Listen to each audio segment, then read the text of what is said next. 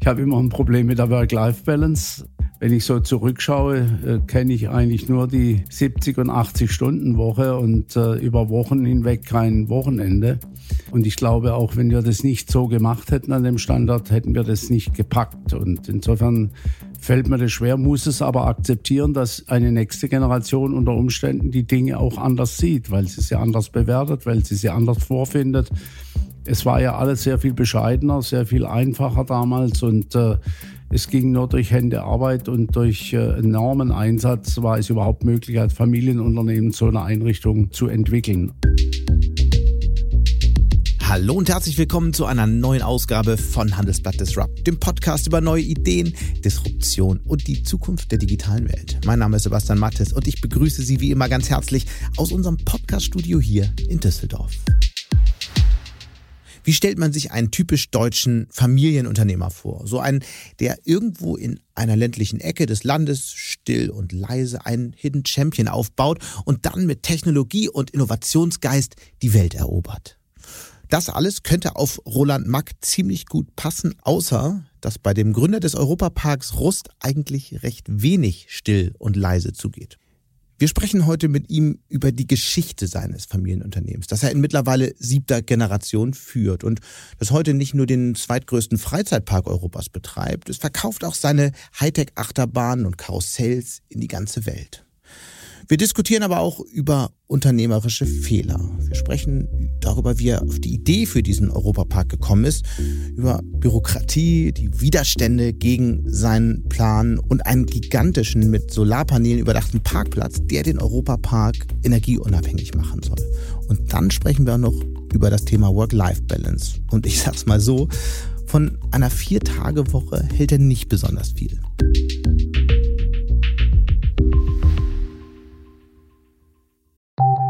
Nach einer kurzen Unterbrechung geht es gleich weiter. Bleiben Sie dran. Die Welt steht vor gewaltigen Herausforderungen. Zum einen die Energiewende voranzutreiben und gleichzeitig den Klimawandel einzudämmen. Und auch der Energieträger Wasserstoff gewinnt weltweit immer mehr an Bedeutung. Doch wie geht es weiter? Erfahren Sie mehr auf dem Handelsblatt Wasserstoffgipfel 2024 am 12. und 13. Juni in Essen.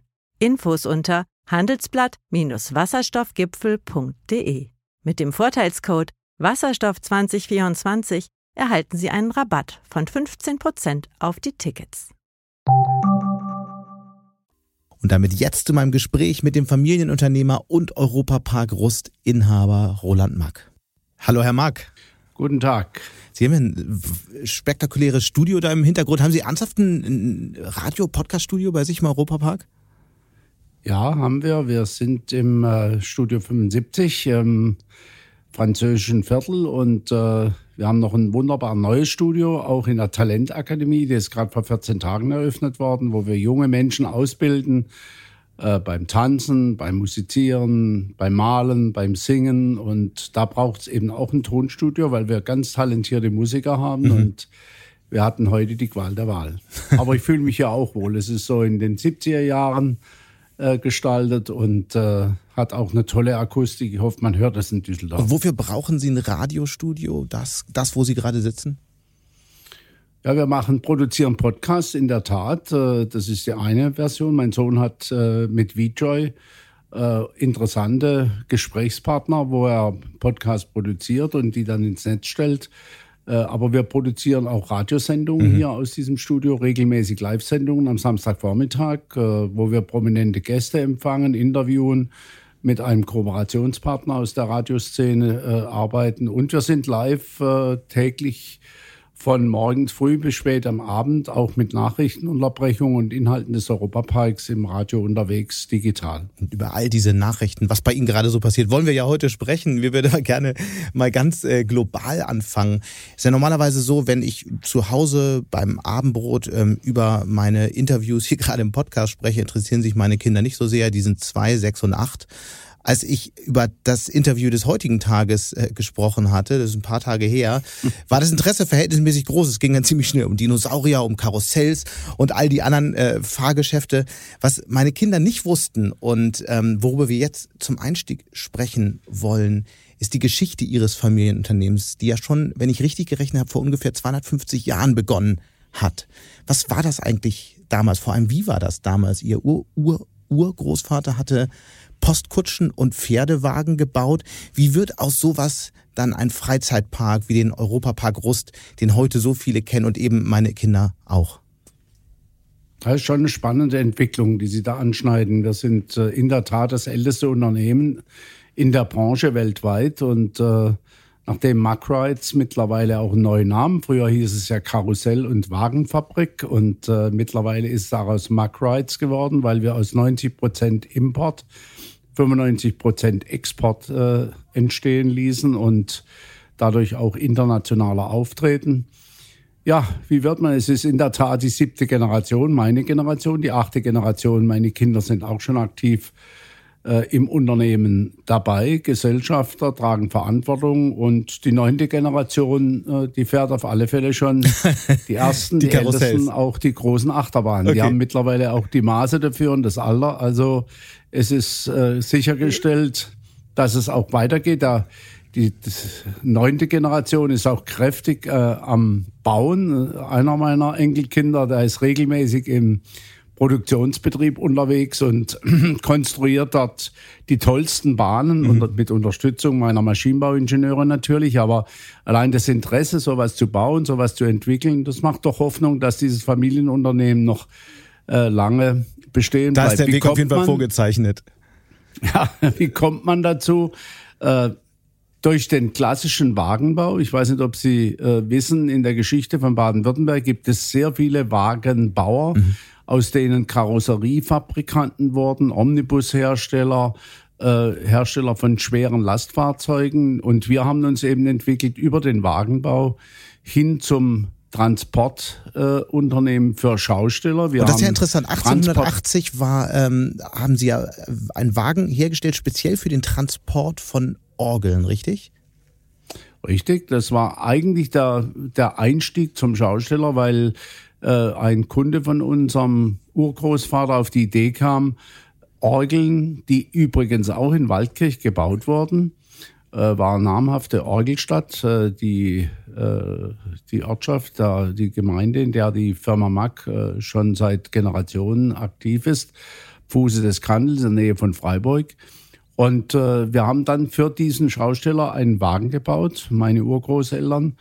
Und äh, irgendwann ist dann ein Kunde gekommen, wenn ihr Wagen bauen könnt für die Schausteller, dann könnt ihr sicher doch auch Karussells bauen. Und so sind die ersten Pferdekarussells entstanden. Mein Urgroßvater hat auch noch selbst Pferde geschnitzt. Das war noch ein echter Handwerker. Wie übrigens alle Max. Die Max waren Wagenbauer. Krummholz hieß das im Schwarzwald, weil man Holz gebogen hat für die Räder. Und aus dem Wagenbauer, den Beruf kennt, kennt man heute nicht mehr, wurde dann der Karosseriebauer, weil immer mehr Metall eingezogen ist. Und bei den ersten Bahnen, die auch komplett aus Holz gebaut wurden, ist man mittlerweile ja auch auf Stahl umgestiegen. Und äh, wir gehören heute zu den namhaftesten Großherstellern, was äh, Fahrattraktionen in Form von Achterbahnen, Transportsysteme, Einschienenbahnen, Wasserattraktionen, vieles mehr, all das, was ein Park weltweit eben benötigt. Und beliefern auch andere Parks überall auf der Welt? Ungefähr ja, 90, 95 Prozent, habe ich gesagt, geht in den Export und davon schwerpunktmäßig in die ganze Welt. Äh, es kann mal sein, dass wir ein Jahr haben, wo wir einen Prototyp bauen, wie jetzt äh, die neue Achterbahn Voltron, dass der, der Anteil an Lieferungen an den Europapark, an das Schaufenster Europapark mal etwas mehr an Prozenten ausmacht. Aber in der Regel äh, funktioniert die Firma in erster Linie durch den Verkauf der mhm. Anlagen. Und es war ja dann lange eigentlich eher eine Ingenieurs-Company, ein Tech-Unternehmen, wie man heute sagen würde. Vor 100 Jahren, also 21, vielleicht der Vollständigkeit halber, ähm, kam die erste Holzachterbahn. Dann kamen viele Innovationen, haben die Fahrgeschäfte immer weiterentwickelt. Und heute ist es dann aber doch mit dem Europapark eine ähm, auch Unterhaltungscompany geworden. Und mich interessiert der dieser dieser Switch, dieser Wandel, diese Transformation wie die begonnen hat. Und im Zentrum dieser äh, Transformation stand ja, wenn ich das richtig mitbekommen habe, eine Reise, die Sie mit Ihrem Vater durch die USA gemacht haben. Es ist richtig. Wir haben natürlich die Entwicklung der stationären Parks in Amerika schon lange verfolgt, haben dann auch USA besucht und interessant war, nachdem ich mich mit meinem Vater nach 14 Tagen Besuch Parks in, an der Ostküste, ihn dann an der Westküste in Los Angeles getroffen habe, war ich so angetan, habe gesagt, wir wären prädestiniert, so etwas zu bauen. Und er sagt mir auf dem Fuß, als wir vom Flughafen ins Hotel fuhren, ich suche schon seit 14 Tagen ein Grundstück, äh, wo wir sowas entstehen lassen können. Und wie alt also waren so Sie da? Ist das 22. Mhm. Äh, war noch mitten im Studium. Und äh, dann ist die Idee geboren worden. Wir sind natürlich dann Tag und Nacht durch die Parks geziegert. Am Abend haben wir dann in der Bar auf einem Bierdeckel die ersten Skizzen gemacht, überlegt, mit wem könnten wir das umsetzen, wo könnte ein Standort sein, was braucht es für ein Thema, was braucht es für Inhalte, wie könnten wir die Finanzierung darstellen. Als wir auf dem Rückflug waren, 14 Tage später, war der Park eigentlich auf dem Bierdeckel und im Kopf äh, fertig, aber dann gingen die Probleme erst an. Über die wollen wir gleich sprechen. Vielleicht nochmal ähm, ein Blick auf diese Reise, die Sie durch die USA gemacht haben. Sie waren ja damals zwar unternehmerisch schon erfolgreich, aber es war ja jetzt keine Reise mit äh, Business Class und äh, äh, Fünf-Sterne-Hotels. Wie, wie, wie lief das ab? Ihre das ist schon eine interessante Frage und Sie sind da eigentlich mitten in dem Problem unserer Branche generell. Wir haben nach dem Krieg äh, die Schausteller beliefert. Mack war im Grunde genommen von allen äh, auf allen äh, Plätzen von dem Hamburger Dom bis zum Münchner Oktoberfest mit Anlagen, transportablen mobilen Anlagen, Fahrzeugen. Wir haben eine tolle Luxuswohnwagen gebaut unterwegs. Wir hatten 90, 95 Prozent Kunden bei den Schaustellern und haben gespürt, äh, es wird schwieriger im Bereich der Schausteller. Es kommen, die Plätze werden kleiner, die Plätze werden aus Städten hinaus verlagert in Vorbereiche, sind nicht mehr so attraktiv. Äh, die Innovationskraft ist verloren gegangen. Die Banken haben mehr Druck gemacht auf die Finanzierung der Schausteller. Das Geschäft wurde schwerer und wir haben gemerkt, äh, diese Branche beginnt nicht Not zu leiden, aber in, schwierige, in eine schwierige Phase zu kommen. Und deshalb haben wir vielleicht auch gespürt, wir müssen uns öffnen, mehr auch in den internationalen Markt. Und das ging in erster Linie natürlich nur durch stationäre Anlagen. Und diesen Schritt haben wir gewagt. Und wenn man zurückschaut, um das kurz zu machen, war das die entscheidende Frage für das Überleben unseres Herstellungsunternehmens in der kleinen Stadt Waldkirch. Denn alle Mitbewerber aus den Jahren nach dem Krieg bis in die 70er, 80er Jahre sind mittlerweile Konkurs gegangen, weil sie diesen Umstieg vom mobilen Fahr Herstellen von Fahrgeschäften in den stationären Anlagenbau nicht hinbekommen haben. Warum haben wir das hinbekommen? Zum einen, weil wir die Idee hatten, so etwas zu tun. Zum anderen, weil wir eine komplett neue Produktlinie mit der stationären Parkentwicklung aufgelegt haben. Und weil wir gleichzeitig, und Manchmal liest man das eigentlich ein bisschen verkehrt. Es sollte ja ein Park werden, was ein Ausstellungsgelände sein soll.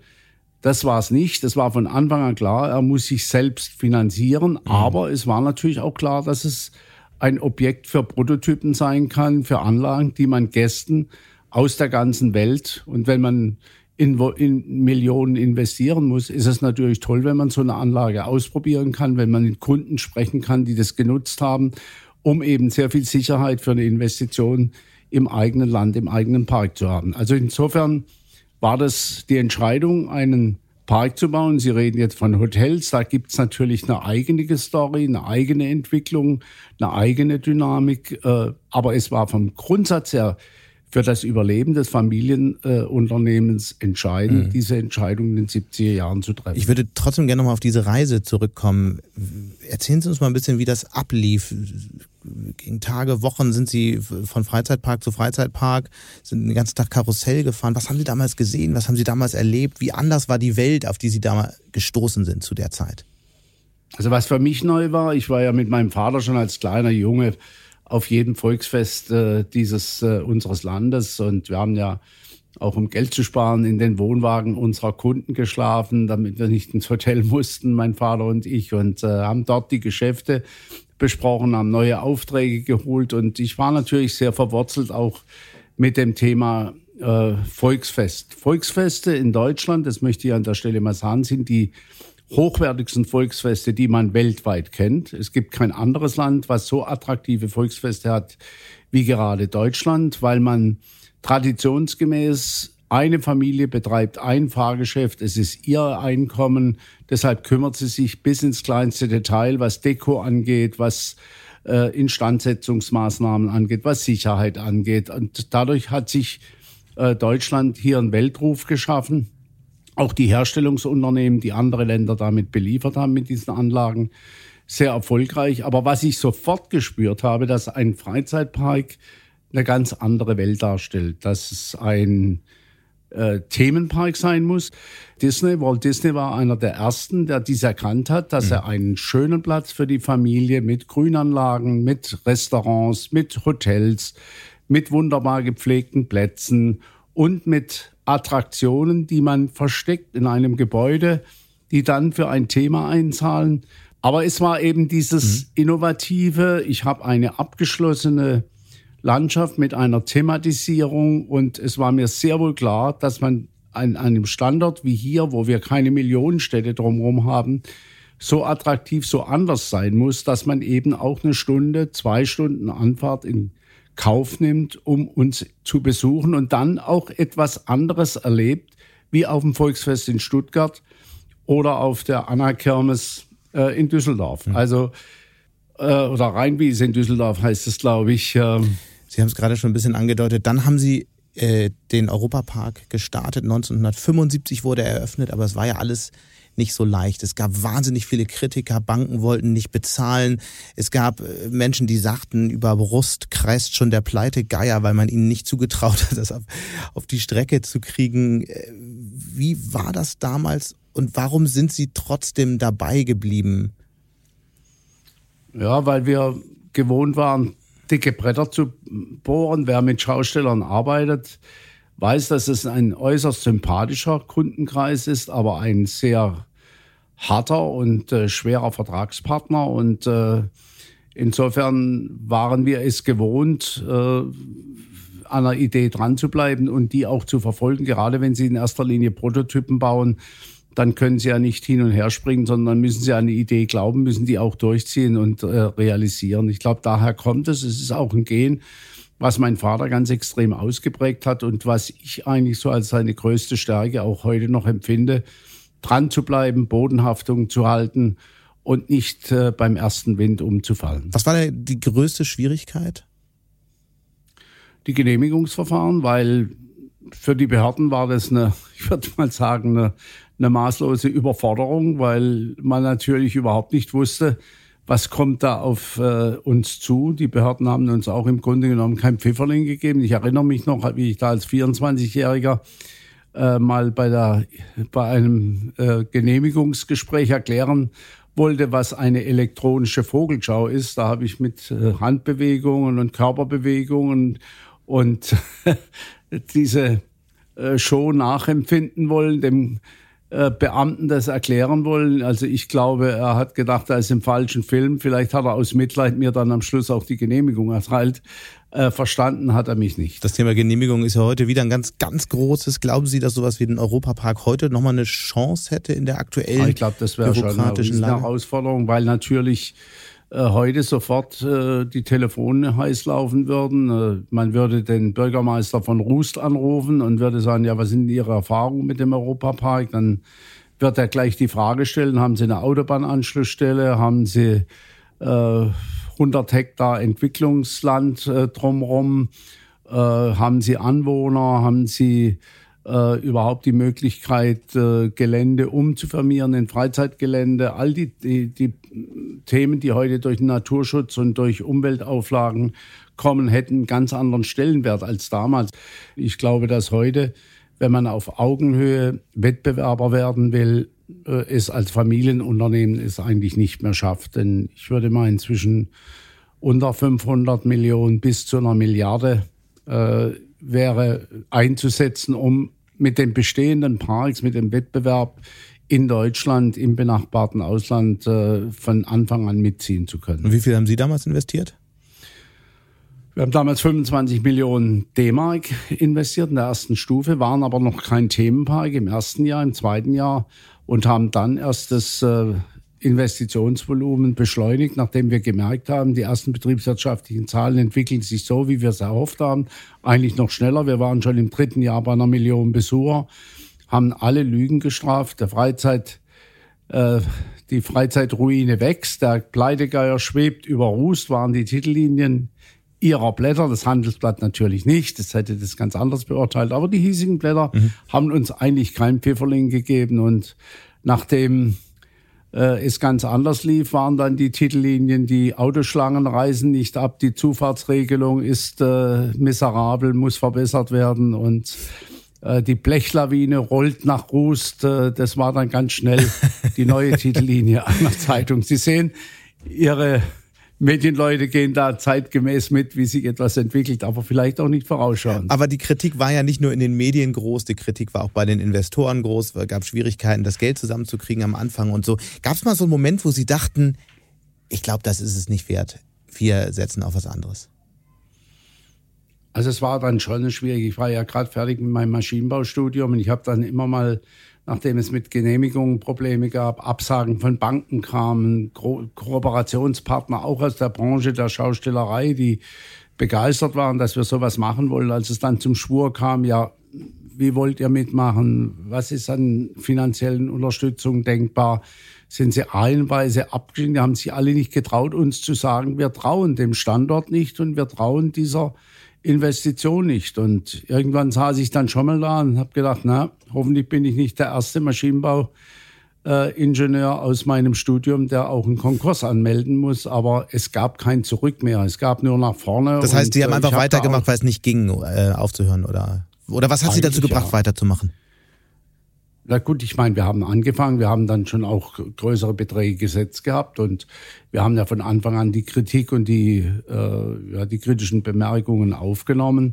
Und als wir gestartet waren, gab es für uns nur eins. Äh, das Ziel ist vorne und das ist der 12. Juli 1975 und da gehen wir in Betrieb und auf diesen Termin haben wir hingearbeitet. Damit man sich das so vorstellen kann, was macht dann heute der Europapark für einen Umsatz pro Jahr? Ja, mehrere hundert Millionen. Mhm. Und äh, wir sind mittlerweile die Nummer zwei in Europa. Auch mit der Besucherzahl mit äh, sechs Millionen pro Jahr. Millionen mhm. Besuchern und äh, dem größten Hotelresort an einer Stelle in Deutschland mit über 5000 Mitarbeitern. Ich meine, hätten wir das gewusst vor 50 Jahren, ich weiß gar nicht, ob, ob wir dann gestartet hätten. Das ist ja die andere Seite des Erfolgs, dass man natürlich eine Dimension hat. Wir haben gerade gestern äh, in einer Investitionsbesprechung äh, wieder äh, darüber diskutiert, dass wir nochmal 600 äh, Wohneinheiten bauen müssen für Mitarbeiter. Das ist das nächste Problem. Also da kommen schon ganz schöne Dinge auf Sie zu, mit denen Sie vielleicht vor 50 Jahren oder auch vor 10 Jahren noch nicht gerechnet hätten. Sie haben selbst gesagt, es ist in der Nähe von Freiburg. Warum in Gottes Namen eigentlich so weit im Süden, nicht sonderlich dicht besiedelt? Das ganze Land muss unfassbar weit fahren. Die Erfahrung habe ich selbst gemacht, im Stau stehen, um ein Wochenende dort verbringen zu können. Warum nicht im Ruhrgebiet, äh, irgendwo bei Hannover, einfach zentraler gelegen, dass die Menschen leichter hinkommen? Gut, das Phantasialand in Brühl war ja zwei, drei Jahre vor uns schon. Also war das äh, Nordrhein-Westfalen war ein Stück weit abgedeckt. Mhm. Äh, in in Zolltau ist ja dann nach dem Erfolg des Europaparks der Heidepark entstanden. Das war aber eigentlich ausgelöst durch unsere Erfolge in den ersten Jahren. Und wir wollten nicht zu weit weg vom Produktionsstandort und waren immer der Meinung, zwischen den Vogesen in der Nähe von Straßburg und dem Schwarzwald in der Nähe der Schweiz im Dreiländereck, gutes Wetter, sehr viel Sonnenschein, äh, wenig Angebot für die Familie, könnte das ein Standort sein. Mhm. Das sind immerhin 25 Millionen im Umkreis von 150 Kilometer. Und da kommen noch vier bis fünf oder sechs Millionen Touristen im Schwarzwald und das gleiche in den Vogesen dazu, also in unmittelbarer Nähe. Und das sind im Grunde genommen alles Familien mit Kindern, die dort äh, Urlaub machen. Und dann die Schweiz, die überhaupt kein Angebot dieser Art hat mit nahezu neun Millionen äh, Einwohnern. Der Standort ist deutlich besser, als man ihn ursprünglich eingeschätzt hat. Also ich so als Hamburger mit, mit Perspektive aus dem Norden so denke, ja genau. ähm, wir haben jetzt viel über Erfolge gesprochen, über diese wirklich beeindruckenden äh, Zahlen, die, die Sie mittlerweile ähm, ähm, erreicht haben. Wir haben ähm, über die Entwicklung des Unternehmens gesprochen. Äh, Was wir ja in Deutschland ungern tun, ist auch über Fehler zu sprechen, über unternehmerische Niederlagen. Vielleicht schauen wir mal da drauf, wenn Sie auf die, die vergangenen Jahrzehnte seit auch ähm, Öffnung des Europaparks äh, schauen. Was war eigentlich so der größte unternehmerische Fehler in der Zeit? Ja gut, ich würde sagen, dass wir zu wenig Grundstücke gekauft haben. Äh, mit zunehmendem Erfolg wurde es schwerer, äh, Expansionsflächen zu bekommen. Das war das eine. Und auch äh, dafür einen noch anständigen oder vernünftigen und vertretbaren Preis zu bezahlen. Mhm. Wir haben 45 Hektar äh, vor 10, 15 Jahren dort äh, erworben und haben das umgesetzt für den Wasserpark und haben es hinbekommen. Äh, das war ja alles so nicht zu sehen. Durch die neue Autobahnanschlussstelle sind Flächen entstanden, die am Anfang nicht erkennbar waren. Und äh, ja, gibt ein Sprichwort, das Glück dem Tüchtigen, obwohl mein Vater da nicht viel wissen wollte von dem Begriff Glück. Er war schon eher der Meinung, es ist die Leistung, die Bereitschaft, äh, sich voll einzubringen und nicht auf das Glück zu warten. Was ist das, was die, die, die, die wichtigste Sache, die Sie von Ihrem Vater gelernt haben? Dranbleiben, bodenständig sein, in die Tiefe gehen, auf Qualität setzen und äh, jeden Mensch auch in Augenhöhe begegnen, äh, sei es ein Handwerker, sei es eine Hilfskraft. Äh, ich glaube, das hat er fantastisch hinbekommen. Und er hat sich eigentlich am wohlsten gefühlt, wenn er an seinen Stammtisch gehen konnte, wo er im Grunde genommen alle Schichten der Bevölkerung getroffen hat. Mhm. Sie sind ja selbst dann sehr früh auch in Verantwortung gekommen. Gibt es irgendwas, irgendeinen Rat, den Sie gerne als Ende 20-Jähriger schon bekommen haben, den Sie sich vielleicht selbst geben würden als Ende 20-Jähriger aus heutiger Perspektive? Es ist ganz, ganz schwierig. Da muss ich jetzt sehr vorsichtig sein. Ich sage es aber trotzdem, weil das schneiden Sie ja nicht mit. Ich habe immer ein Problem mit der Work-Life-Balance. Äh, wenn ich so zurückschaue, äh, kenne ich eigentlich nur die 70 und 80 Stunden Woche mhm. und äh, über Wochen hinweg kein Wochenende. Und ich glaube, auch wenn wir das nicht so gemacht hätten an dem Standort, hätten wir das nicht gepackt. Und insofern fällt mir das schwer, muss es aber akzeptieren, dass eine nächste Generation unter Umständen die Dinge auch anders sieht, weil sie sie anders bewertet, weil sie sie anders vorfindet. Es war ja alles sehr viel bescheidener, sehr viel einfacher damals und äh, es ging nur durch Hände Arbeit und durch äh, enormen Einsatz war es überhaupt möglich, als Familienunternehmen so eine Einrichtung äh, zu entwickeln. Also ich habe natürlich jetzt mittlerweile in meinem Berufsleben auch einen Generationssprung hinter mir. Aber der Ratschlag an ihr, ihr eigenes Ich, Ende 20-jähriges Ich, was würden Sie anders machen? Weniger arbeiten? Ja gut, ich habe ja bei der Arbeit auch Spaß gehabt. Man muss sehen, ich meine, viele Stunden, die man hier eingebracht hat, äh, äh, haben dann mir auch den beruflichen Erfolg gezeigt. Und äh, das bringt ja auch Freude, wenn Sie sehen, dass Sie für Ihre Gäste was Positives bewirken und wenn Sie dabei Freude empfinden und wenn Ihnen was gelingt. Und das äh, führt auch zu einer Befriedigung, dass eben so ein Einsatz durch ein technisches, perfektes Produkt dann hinterher sie belohnt. Und insofern kann ich der nächsten Generation nur ja, raten. Ich glaube, man muss gerade bei einem so einem vielschichtigen Unternehmen, wie wir es sind, von der Gastronomie bis zum Maschinenbau, in die Elektronik, in Digitales, äh, sehr auf Augenhöhe sein, um die richtigen Entscheidungen zu mhm. treffen. Ich glaube, sie müssen Allrounder sein, sie müssen bereit sein, dazu zu lernen. Ich meine, ich war mit der Gastronomie, außer dass wir im Bereich der Wagenherstellung, Imbisswagen, Versorgungsfahrzeuge für die Zirkusse, Schausteller gebaut haben, waren wir ja nicht zu Hause. Deshalb habe ich versucht, einer meiner Kinder in Richtung Gastronomie äh, zu interessieren, was dann Thomas, mein Zweiter, gemacht hat, hat eine gastronomische Ausbildung, eine Hotelausbildung äh, gemacht und auch studiert in der Schweiz. Das hat für die Dienstleistung und für die Idee sehr viel gebracht. Äh, Michael hat ein internationales Studium gemacht, äh, was äh, die interkulturelle Kompetenz nach oben bringt. Gerade im Dreiländereck mit mehreren Sprachen ist das sehr, sehr wichtig. Meine Tochter, die einzige Ingenieurin, der Papa hat natürlich gern gesehen, dass die Buben auch Ingenieur geworden wären, ist Architektin, nicht ganz ein Ingenieur, aber ein halber. Immerhin ist unheimlich talentiert, was das Malen, das Zeichnen angeht, hat sie mhm. viel vom Opa, vielleicht auch ein bisschen was vom Vater. Also insofern wäre das mein Ratschlag. Ich glaube, ohne Fleiß kein Preis.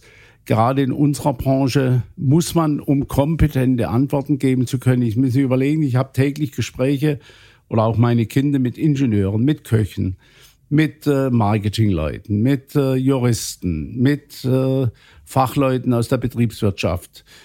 Und die erwarten natürlich in einem Familienunternehmen schon, dass der Investor, dass der Arbeitgeber auch hier möglichst kompetente Antworten gibt. Mhm. Und das können sie im Grunde genommen nur leisten, wenn sie die Probleme erkennen, wenn sie dranbleiben und wenn sie sich weiterbilden und äh, hier auf Augenhöhe sind. Sie haben, Sie haben viel erzählt über Ihre Kinder. Wie funktioniert denn eigentlich so ein Generationswechsel?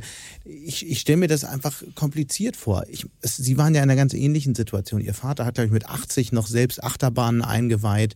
Wie äh, findet man als Kind so eine Rolle und wie, wie, wie versuchen Sie jetzt auch diesen Übergang zu begleiten? Sie werden sicherlich auch noch mit 80 Achterbahnen einweihen, so wie ich sie kenne, aber trotzdem machen Sie sich ja sicher Gedanken darüber.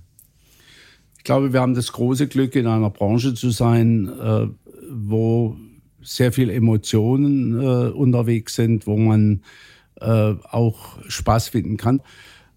Ich glaube, da hatte ich mal vom Produkt Europapark, vom Produkt des Elternhauses, auch das Herstellen der Bahnen, äh, ist etwas leichter, wie wenn Sie jetzt Verkehrsschilder produzieren oder Füllhalter oder äh, Feuerzeuge, um das nicht despektierlich zu sagen, aber äh, so sexy ist das natürlich nicht, wie wenn Sie hier jeden Tag irgendwelche neuen Dinge entwickeln können, die am Schluss auch betriebswirtschaftlich erfolgreich sind und von den Gästen gesucht sind. Mhm. War das eine. Das andere ist natürlich der Prozess, wie, wie leite ich das ein? Ich habe mich äh, sehr stark eingelesen, mit Kollegen gesprochen und das Thema Familienverfassung, das Thema äh, Familien äh, ist Ihnen sicherlich auch schon begegnet. Ich habe diese Prozesse angestoßen, habe da ersten Moment geglaubt, wir brauchen das nicht, habe dann aber lernen dürfen, äh, dass ich den Prozess angestoßen habe, war extrem gut, weil wir da äh, doch Probleme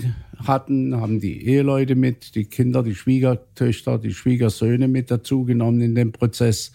Mittlerweile sind die Enkelkinder schon dabei bei den Familientagen und äh, ich glaube, da haben wir so ein gesamtheitliches Bild und auch eine Zielsetzung uns erarbeitet, wo das Unternehmen in den nächsten Generationen hin will. Und das hat doch einen Zusammenhalt äh, geprägt, der in Verbindung mit diesem attraktiven Unternehmen, äh, was sicherlich auch morgen nicht zu Ende ist, sondern immer wieder Neuigkeiten äh, fordert und ein, ein, einzubringen sind, mhm. eben mit diesem Prozess der Entwicklung Familiencharta äh, Familienorganisation und damit den Übergang erleichtert. Vielleicht äh, erzählen Sie mal ein bisschen, wie das dann konkret funktioniert. Wie werden, wie fallen dann eigentlich Entscheidungen in der Familie und wie sieht es dann vielleicht aus eines Tages, wenn Sie nicht mehr sind? Wie, wie, wie sieht dann dieser Übergang aus?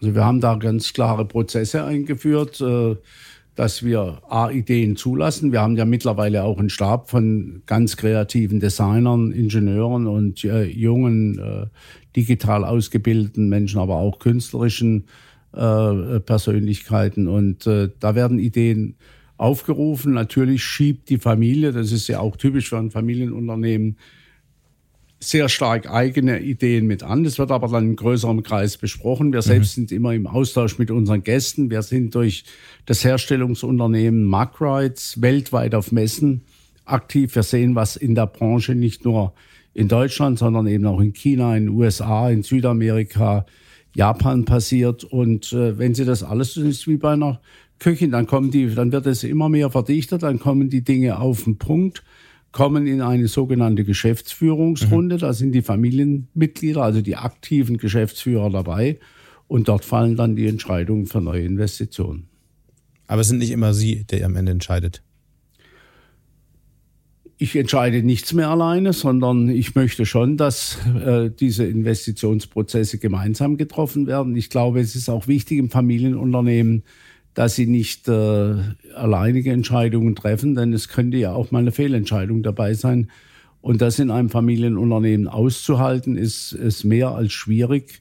Bei großen Investitionen ist es mir schon wichtig, dass wir eine Sprache sprechen Und wenn wir nicht zu einer einheitlichen, positiven Entscheidung mhm. finden, drehen wir eine zweite Runde. Und als Unternehmer haben Sie ja nicht nur die Verantwortung für Ihre Familie, sondern eben auch für das Unternehmen und für die Tausenden von Mitarbeitern, äh, die, die Sie haben, für die äh, Standorte.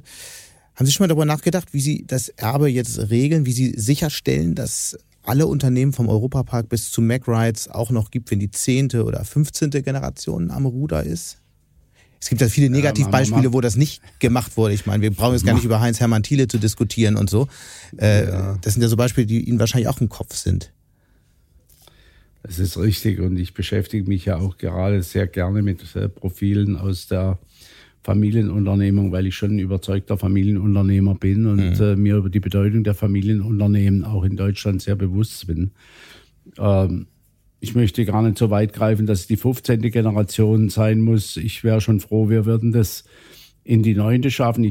Also ich bin sehr, sehr zuversichtlich, äh, dass das im nächsten, in der nächsten Generation äh, funktionieren wird. Wir haben ja auch nach dem Prozess der Familienkarte eine Familienstiftung gegründet, die ist voll aktiv und da sind alle Familienmitglieder dabei, also dass es nicht zwingend notwendig wird in der Zukunft, dass alle operativ äh, hier am Ball sind, sondern eben auch sich in der Familienstiftung äh, gewissen Aufgaben widmen können. Und wenn sich die aktiven Familienmitglieder verkrachen würden, was passiert dann eigentlich? Das ist die, einerseits die Stärke des Familienunternehmens, dass man kurze Entscheidungswege hat. Mhm. Und wenn alles gut funktioniert, ist, glaube ich, ein Familienunternehmen nicht schlagbar.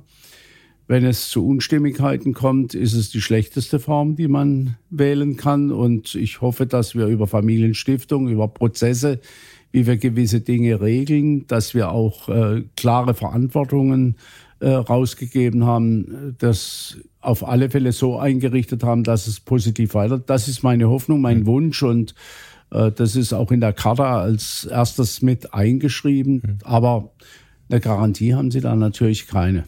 Wenn man so auf das Unternehmen schaut, wir haben ja über die vielen Projekte der vergangenen Jahre gesprochen, über die verschiedenen Themenwelten. Äh, äh, Welten. 5000 ähm, Mitarbeiter, sechs Themenhotels, wenn ich richtig gezählt habe, die Wasserwelt Rulantica, äh, die seit einigen Jahren ähm, eröffnet wurde.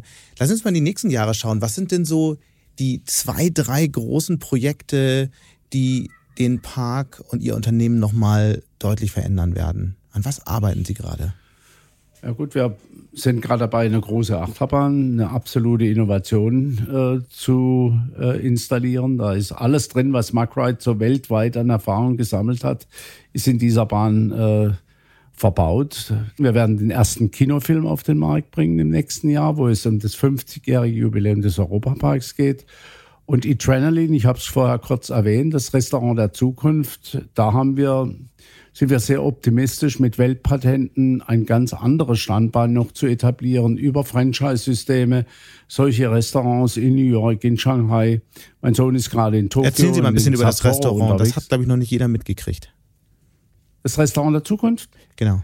Es ist im Grunde genommen ein Restaurant, wo Sie sich in einem sogenannten Floating Chair, der voll elektronisch digital gesteuert wird, von Raum zu Raum bewegen, von einer Szenenwelt in die andere. Die medialen Zuspieler kommen aus dem Hause Mack. Äh, die Küche ist äh, Sterne verdächtig, äh, wird pro Raum ein anderer Gang serviert und eine Geschichte erzählt auf diesem auf dieser autonom gesteuerten Rundreise. Es ist im Grunde genommen eine Innovation in der Gastronomie. Ich hatte schon Gäste aus USA, von Disney, Universal und Japan und äh, Saudi-Arabien bei uns. Sie sind alle völlig begeistert und deshalb bin ich extrem zuversichtlich, dass wir hier eine Franchise-Kette aufbauen können. Äh, das wird sicherlich spannend werden in den nächsten zwei, drei Jahren. Ich hoffe, Thomas kommt nächste Woche mit einem ersten Auftrag aus Japan zurück. Als Unternehmer haben Sie es ja auch immer wieder mit der deutschen Wirtschaftspolitik zu tun. Wir haben es kurz gestriffen am Anfang, als es um die Genehmigungsverfahren geht. Das ist ja eins der ganz großen Themen auch aktuell in den Debatten in Berlin, aber es gibt noch weitere. Es geht um die Energiewende, es geht um die generelle Wettbewerbsfähigkeit, die ähm, Steuerlast, die viele Unternehmen beklagen. Wenn Sie jetzt aus Ihrer Perspektive ganz im Süden des Landes Richtung Berlin schauen, was für Gedanken kommen Ihnen da? Was sehen Sie da gerade beim Blick auf Berlin? Ja, ich würde sagen, äh, wir haben im Moment nicht eine Champions League-Besetzung und eine Konstruktion, die äh, rekordverdächtig ist, sondern wir haben eher mit äh, Problemen zu kämpfen, dass diese drei, das Dreierbündnis äh, sich sehr, sehr schwer tut mit äh, strategischen Entscheidungen, mit Entscheidungen, die auch unser Land nach vorne bringt. Wir merken es ja jetzt schon auch in den in den Rankings, äh, wo Deutschland hingerutscht ist. Das tut mir schon ein bisschen weh. Ich weiß noch, als junger Kerl habe ich bin immer ganz stolz in der Welt rumgefahren und habe gesagt, Made in Germany. Und wenn man Germany gesagt hat, sind die Augen aufgegangen, gab bei den Amerikanern. Das hat ein bisschen nachgelassen in den letzten Jahren. Und heute stehen wir ja im Wirtschaftswachstum bei den europäischen und bei den internationalen äh, Ländern relativ weit hinten mit dem Negativwachstum. Das ist das eine. Äh, dazu fehlt es an pragmatischen Entscheidungen. Ich war gerade gestern beim Ministerpräsidenten in Baden-Württemberg und der Finanzminister hat mir da auch zugerufen, ja, äh, der Atomausstieg, den hätten wir uns erstmal ersparen sollen, mal zwei, drei Jahre weitermachen mit einer anderen Endlaufzeit, um jetzt über diese Krise hinwegzukommen. Das war eben mit den Ideologen nicht zu machen. Das ist schon traurig, wenn man das auch aus dem Mund eines Grünen hört. Und äh, insofern hoffe ich, dass wir wirklich wieder zu unseren Tugenden zurückfinden und Günter Oettinger hat es ja in seiner Geburtstagsrede auch ganz deutlich zum Ausdruck gebracht, dass er gesagt hat, er kann sich nicht vorstellen, dass mit einer 28-Stunden-Woche unser Wohlstand zu halten ist. Und ich kriege im Moment immer mehr Zurufe von Kollegen und von anderen Menschen, dass man die Work-Life-Balance in der Tat äh, sehr, sehr kritisch sieht. Für mich gab es das sowieso nicht. Ich finde, es ist eine falsche Begrifflichkeit. Ich meine, wer am Arbeiten keinen Spaß hat, äh, der, der hat natürlich ein Thema Work-Life-Balance, aber wenn man bei der Arbeit Spaß hat, dann weiß man eigentlich gar nicht, äh, wo die Arbeit anfängt und wo die Freizeit beginnt. Das sind alles fließende Übergänge. Mhm. Äh, bei den Genehmigungen in der Tat überbordend, dass Bauanfragen eben zum Teil so lange dauern, ist schon etwas, was eine große Herausforderung darstellt und ich meine, die, von den Kosten gar nicht zu sprechen, dass heute das Bauen, wir haben gerade große Baubesprechungen gehabt, beginnt jetzt ein bisschen zu bröckeln und wieder in eine andere Dimension zu gehen.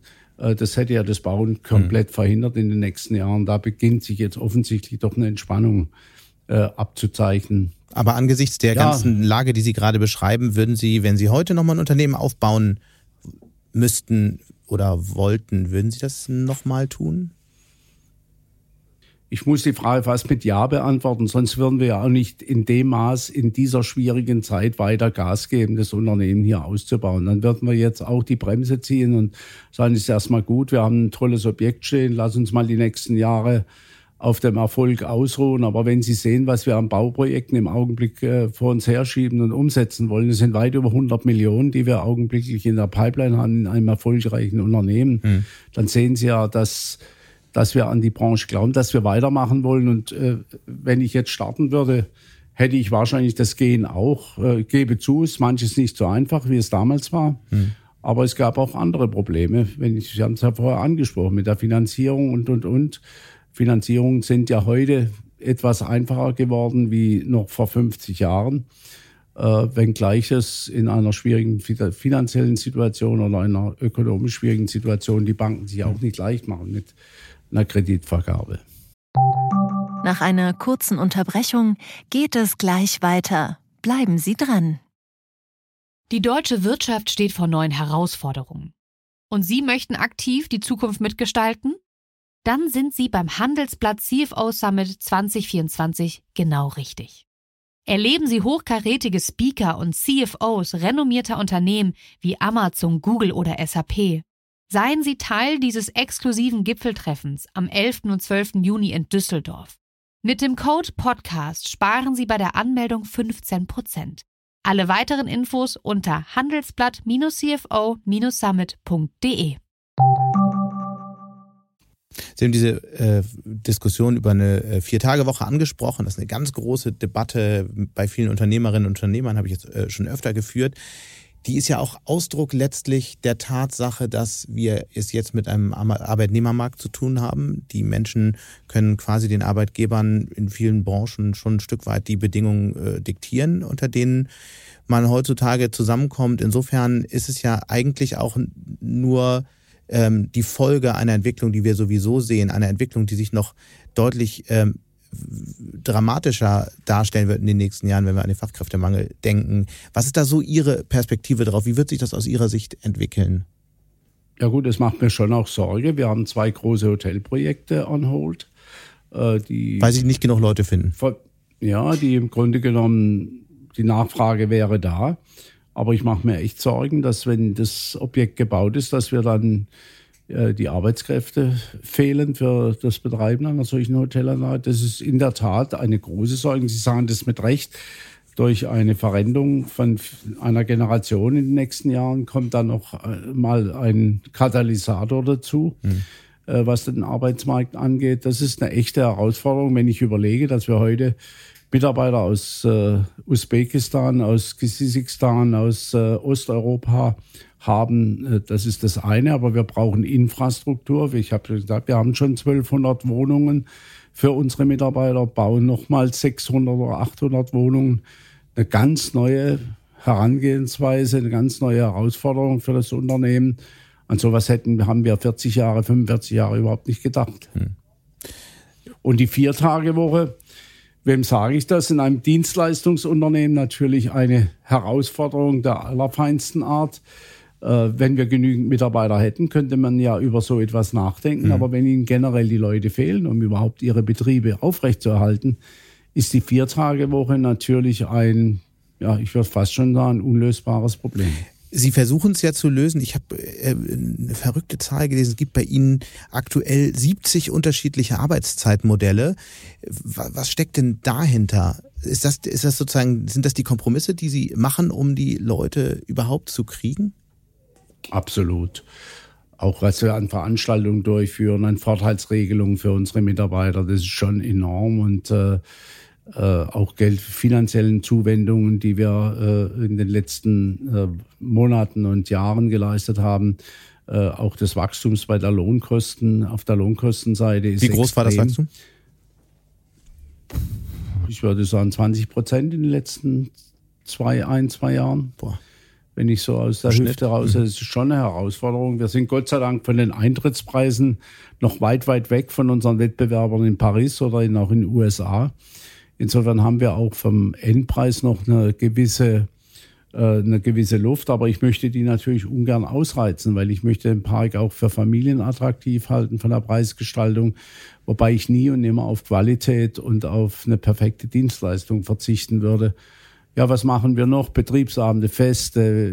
Wir haben Festivalgelände eingerichtet, wo Sie jederzeit Ihr eigenes Fete organisieren können. Wir, äh, wir haben Vorteilsregelungen für Sie, können kostenfrei ins Kino gehen, können kostenfrei den Wasserpark besuchen, können günstig übernachten in den Hotels. Äh, äh, wir, wir haben tolle Betriebsrestaurants, wo wir über ganz gesunde Küche meine Schwiegertochter ist da sehr aktiv. Am Ball sind wir, haben die Talentakademie, wo sie ihre Kinder äh, hinschicken können. Können sie in keinem anderen Unternehmen. Haben wir 500 Mitglieder in der Talentakademie. Wir haben einen Betriebskindergarten gebaut. Also äh, tolle Wohnungen auch für unsere Mitarbeiter den öffentlichen Nahverkehr verbessert, damit man auch schneller von A nach B in, in attraktivere Bereiche kommt, sei es nach Straßburg, nach Freiburg, nach Offenburg, in den Schwarzwald.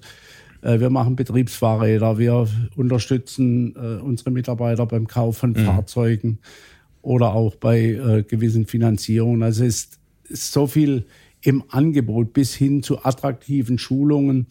Äh, wir haben gerade wieder einige Bundessieger in, in unseren äh, Ausbildungsberufen äh, gewinnen können. Ja. Haben über 200 auszubilden. Also wir sind ein attraktiver Arbeitgeber auch für junge Menschen, ja. weil wir ganz moderne, interessante Berufsbilder anbieten. Gerade im Bereich Hochschulstudium, praktische Ausbildung, die Kombination ist sehr stark gefragt bei uns. Und ein Zeugnis vom Europapark kann man heute vorzeigen. Eigentlich ist ja so ein, so ein Europapark äh, fast nicht mehr zeitgemäß, kostet wahnsinnig viel Energie, das riesige Schwimmbad, die Achterbahn, die Hotels. Sie investieren viel in eine nachhaltige ähm, Produktion. Sie wollen sogar ähm, CO2-neutral werden. Über ein ziemlich großes äh, Projekt mit erneuerbaren Energien und investieren dafür 15 bis 30 Millionen Euro. Da gibt es unterschiedliche Zahlen drüber. Richtig. Jedenfalls geht es um sehr viel Millionen, Solar ja. über äh, Parkplätzen. Ja, wir bauen mit einem Partner, äh, das ist die Firma Mussolf in der Nähe von uns, mhm. die Fahrzeuge von den großen Autokonzernen zwischenlagern und dann ausliefert und zum Teil fertigstellt für die Automobilfirmen. Die haben rund 10.000 Stellplätze, davon überbauen wir, ich glaube, im ersten Bauabschnitt 6.000 Stellplätze. Es gibt ungefähr äh, 25 bis 30 Hektar, 25 Gigawatt werden wir dort produzieren. Und wir sind im Sommer äh, CO2-neutral im Europapark mit dieser Abnahme. Sie wissen ja, die Sonne scheint immer bei uns, außer heute. In Südbaden haben die meisten Sonnenstunden. Also das ist ein tolles, ehrgeiziges Projekt. Ganz abgesehen davon sind wir aber im Thema Umwelt schon sehr, sehr lange unterwegs. Wir haben ja die Schweizer Gäste. Wir wissen, dass wir auf Ressourcen zugreifen. Äh, das Thema äh, Mülltrennung, Müllentsorgung, äh, bis hin zu energetischen Themen. Wir haben schon Wärmepumpen seit 20 Jahren im Einsatz. Also das, was ein ganz großes Thema in Deutschland ist, seit einigen Monaten war bei uns schon immer gang und gäbe. Die Reinhaltung und äh der Wassersituation, die wir haben, äh, war uns immer sehr wichtig. Und ich meine, die gärtnerische Gestaltung im Park ist mhm. ja auch ein Beitrag zum Thema Nachhaltigkeit. Ich glaube, ich habe in meiner beruflichen Laufbahn ja, zu 15.000 Bäume gesetzt. Kann auch nicht jeder Bundesbürger von sich behaupten. Bleibt das also Problem, da dass, die, noch, dass die Gäste alle mit dem Auto ja. bleibt, bleibt das Problem, dass die Gäste alle mit dem Auto kommen? Das ist richtig, aber da sind wir auch dabei. Wir haben mittlerweile einen TGW-Haltepunkt, wir haben einen ICE-Haltepunkt und äh, von Bahnstationen äh, werden sie dann mit dem Elektrobus abgeholt. Also wir sind da schon kräftig unterwegs, dass ich das auch ändern hm. kann. Sie hatten über die Wohnungen gesprochen und da muss ich jetzt nochmal nachfragen. Sie wohnen ja selbst auch mitten im ähm, Europapark. Wie muss man sich das vorstellen? Ist dann die Familie Rust in der Mitte in so einem Märchenschloss, umgeben von einem Schlossgraben mit einer Brücke, die Sie ab und zu runterlassen können? Wie sieht das aus? Nicht ganz so, aber fast so. Also ich gehe dann abends schon, wenn ich aus dem Park nach Hause komme, von den Hotels, zwischen Dornröschen und Schneewittchen über eine Brücke, das ist keine Zugbrücke, das ist eine richtige Brücke, weil wir ja mehrere Flüsse haben, die durch den Park fahren. Und insofern bin ich schon in der Nähe der Märchenallee zu Hause. die Max haben immer schon auf dem Betriebsgelände gewohnt und deshalb wohnt jetzt der Europapark. Betreiber auch auf dem Betrieb. Und die Kinder sind natürlich auch immer die coolsten Kinder der Klasse, weil sie, äh, wenn sie nach Hause einladen, natürlich am meisten zu bieten haben. Wenn sie nicht meine Frau als Mutter hätten, das ist richtig. Die hat da extrem drauf geachtet, dass das nicht übertrieben wird hat auch den Kindern verboten, äh, die Freunde mussten einen Eintritt zahlen oder? und an jeder Imbissbude Ach sich so. eine Bratwurst und ja. eine Schokolade abzuholen. Da war sie richtig hinterher und da hat so mancher Mitarbeiter die ein oder andere Rüge eingestellt, wenn er das durchbrochen hat. Okay. Wir haben jetzt viel, viel darüber gesprochen, was Sie äh, gemacht haben in den vergangenen Jahrzehnten, ein bisschen was Ihre Pläne sind. Wie lange wollen Sie denn das eigentlich alles noch machen? Jeden Tag diskutiere ich darüber. Ich habe ja mit der Familienverfassung und letztlich, dass ich Präsident des Weltverbandes wurde, vor knapp zehn Jahren äh, und damit sehr viel Reisen verbunden waren, schon so die ersten Gehversuche eingeleitet, äh, dass man unabhängig von mir auch Verantwortung übernimmt und äh, sich einbringt. Und da geht's mal besser, mal schlechter, aber ich arbeite dran, äh, möglichst auch in den nächsten Jahren noch weniger operative Verantwortung zu haben. Äh, die Voraussetzungen sind gut. Meine Kinder schlagen ein. Es gibt einiges zu kritisieren, aber das wäre ja auch unnormal, äh, wenn das nicht so wäre. Nehmen aber die Kritik auch an und äh, ich glaube, wir sind auf gutem Weg. Wie schwer ist das? Was, oder was ist das Schwierigste daran loszulassen? Wenn Sie sowas aus dem Nichts heraus aufbauen und sie haben heute so eine kleinere Stadt stehen äh, mit der Innovationskraft, die wir immer noch haben, äh, dann ist es ja im Grunde genommen so, wie wenn sie an einer großen Märklin-Eisenbahn bauen, die eigentlich auch nie zu Ende ist, weil sie nochmal eine Schleife haben wollen und nochmal einen Tunnel bauen wollen und nochmal eine Überführung. Äh, in diesem Prozess nicht mehr mitwirken zu können, äh, das tut schon weh, solange sie geistig und körperlich fit sind aber es ist nun mal der Zahn der Zeit und ich glaube, äh, das hat mir auch mein Vater gelernt. Wenn man früh Verantwortung übertragen bekommt, dann kann man auch mit der Verantwortung später, wenn der Vater mal nicht mehr da ist, besser umgehen. Und daran sollte man arbeiten und das ist auch mein oberstes Ziel. Habe ich auch immer wieder meinen Kindern äh, auf den Weg gegeben. Zugegebenermaßen, wenn man im Park wohnt, äh, überall wegzuschauen, was nicht funktioniert, fällt mhm. eben doch schwer. Welchen Ihrer Fehler sollten Ihre Kinder nicht machen? Muss ich aufpassen, dass nicht irgendeiner sagt, der ist hochnäsig oder der ist zu sehr von sich eingenommen.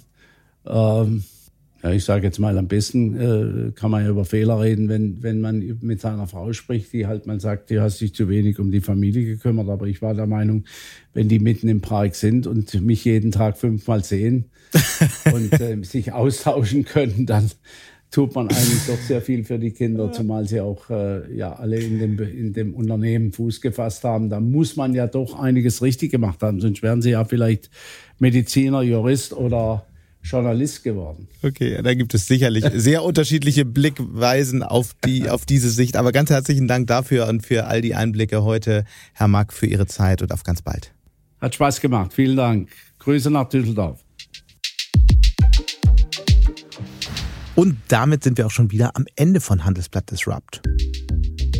Wie immer freue ich mich über Kommentare in der Handelsblatt Disrupt LinkedIn-Gruppe oder senden Sie mir gerne eine Mail. Die Details finden Sie in den Show Notes. Danke an dieser Stelle auch für die Unterstützung von Lukas Teppler und Regina Körner und Migo Fecke von professionalpodcast.com, dem Dienstleister für Strategieberatung und Podcastproduktion. Wir hören uns dann nächste Woche Freitag wieder. Bis dahin wünsche ich Ihnen interessante digitale, aber natürlich auch analoge Zeiten. Ihr Sebastian Mattes.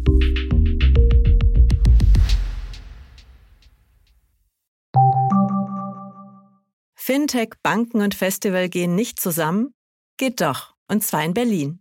Am 24. und 25. April 2024 öffnet die Messe Berlin ihre Türen für die FIBE, das neue Fintech-Festival Europas. Die FIBE richtet sich an das gesamte Fintech-Ökosystem vom Startup über Investoren und klassische Banken bis hin zur Politik. Das Event möchte das gesamte Ökosystem zusammenbringen und eine Plattform zum Austausch bieten.